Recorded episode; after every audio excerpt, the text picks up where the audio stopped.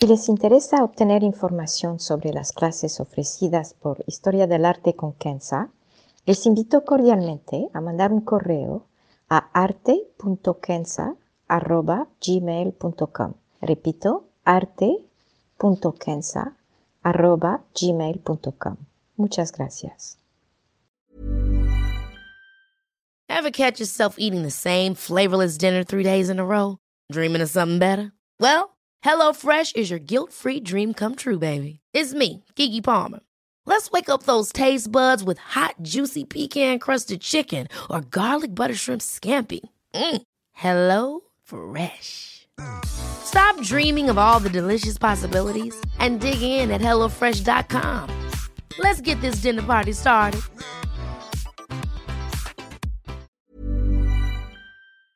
Historia del arte con Kenza.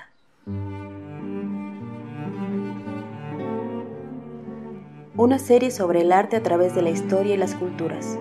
Se presentarán obras que trascienden el tiempo por su belleza y por lo que nos cuenta. Obras que encienden el asombro. Buenos días. Admito que es difícil hablar de una escultura, cualquiera que sea, en un podcast una escultura tiene profundidad, crea sombras, tiene ángulos y curvas, entra en nuestro espacio, o más bien entramos en su espacio cuando nos acercamos. Y por eso es mejor hablar de una escultura en persona para poder darle la vuelta, ver estos ángulos y las sombras que se crean.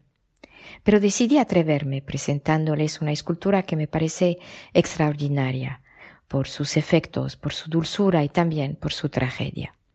Se trata de una escultura de mármol de Santa Cecilia. Fue hecha en 1600 por Stefano Maderno y se encuentra en la chiesa o la iglesia de Santa Cecilia de Trastevere, en Roma. Antes de entrar en una descripción y explicación de la escultura propiamente dicho, su fecha nos llama la atención de inmediato, 1600.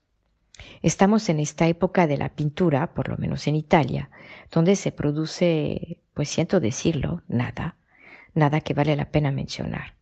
Michelangelo y Rafaelo y Da Vinci han muerto, sus alumnos también, y los alumnos de los alumnos son los que crean, y crean mucho, esto no cabe duda.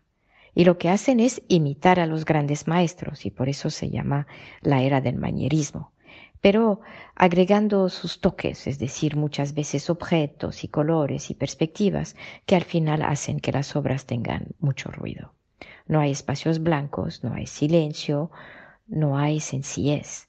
Todo es muy rebuscado. Claro, hubo unas obras y artistas que llaman la atención, como serían Archimboldo, Fontana o Caracci, pero basta. En medio de todo esto, obviamente, tenemos los primeros pasos del barroco con el extraordinario Caravaggio. Dejaré al gran maestro al lado, pero sin olvidarlo para hablar de esta estatua en particular. Llama la atención en términos de historia del arte porque, tal y como las obras de Caravaggio en la época, esta escultura contrasta con lo que está de moda, es decir, lo rebuscado. La estatua de una santa en 1600 en Roma tendría que tener nubes, flores que salen del suelo, pájaros cantando, seres imaginarios rodeándola, especialmente siendo una estatua mortuaria, y mucho más. Pero aquí no tenemos nada de eso. Tenemos más bien silencio, dulzura, angustia también. Tenemos belleza y delicadeza. Tenemos falta de aliento al pensar que la joven sufre. Para su información, Santa Cecilia fue una de las vírgenes del siglo II que les llamaban esposas de Cristo, que se dedicaban a predicar en Roma. Fue condenada a muerte y ejecutada, pero la ejecución no logró matarla, solamente herirla gravemente. Se dice que sufrió durante tres días antes de morir y que durante estos tres días continuó predicando. Y unos mil cuatrocientos años más tarde, es decir, en 1599 para ser precisa, se encontró lo que se cree ser su cuerpo. Estaba intacto y tal y como lo vemos en esta estatua, pero a los pocos momentos de desenterrar el cuerpo se cambió en polvo. El escultor Stefano Maderno jamás vio el cuerpo de Santa Cecilia, pero le dieron una descripción exacta y apoyándose en ella hizo la escultura que tenemos hoy.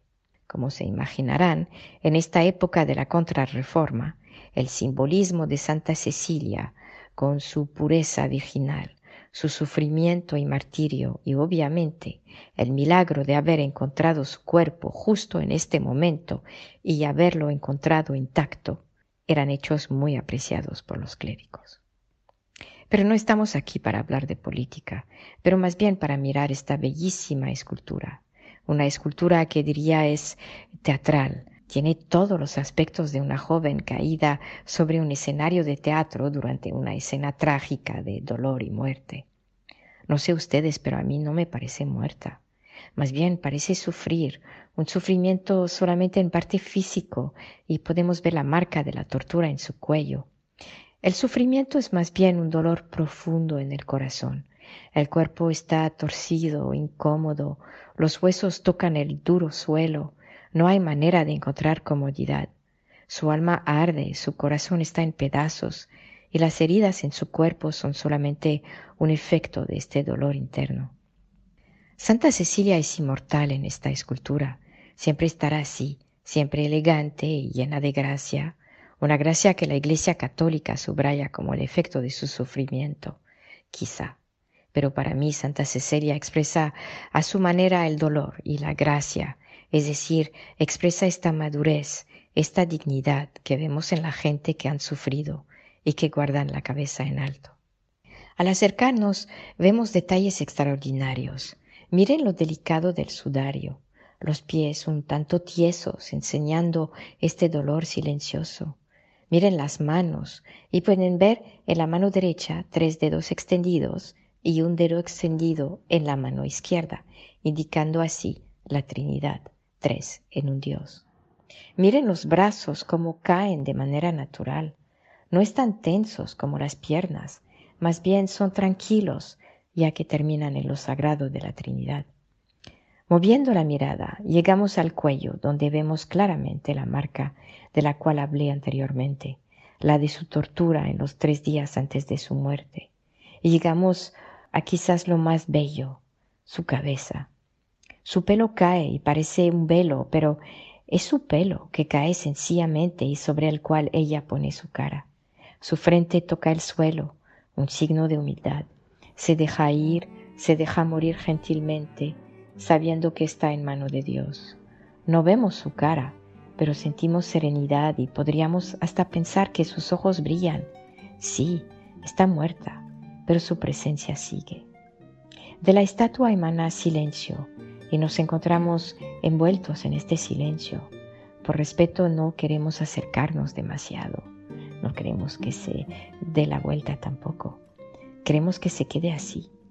Sentimos que estamos invadiendo su espacio. Hacemos unos pasos por atrás y nos quedamos así mirando. Nuestra mirada sube y baja por su cuerpo viendo un detalle que no habíamos visto previamente. Lo dramático es demasiado fuerte para cerrar los ojos. Nos quedamos hipnotizados. Santa Cecilia se conoce como la santa patrona de los músicos porque se dice que podía oír los cantos sagrados de los cielos y quizá para dar más efecto a su estatua habría que poner unos cantos como los de Palestrina, pero prefiero, si me lo permiten, admirar su estatua en silencio. Gracias mille, muchas gracias.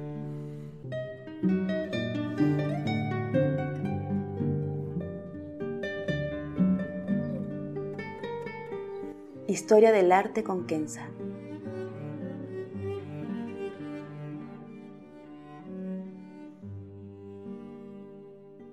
Para ver las obras que se presentan en este podcast y a la vez descubrir otras que podrían despertar su asombro, les invito a seguirnos a través de la cuenta Instagram Historia del Arte con Kenza. El podcast es producido por Rojo Bernado y les aconsejo ver otros de sus podcasts, como Entre Cruzadas y Teatro para Llevar. Gracias. Hey, it's Paige DeSorbo from Giggly Squad. High quality fashion without the price tag. Say hello to Quince. I'm snagging high-end essentials like cozy cashmere sweaters, sleek leather jackets, fine jewelry, and so much more. With Quince being 50 to 80% less than similar brands and they partner with factories that prioritize safe ethical and responsible manufacturing i love that luxury quality within reach. Go to quince.com slash style to get free shipping and 365 day returns on your next order. quince.com slash style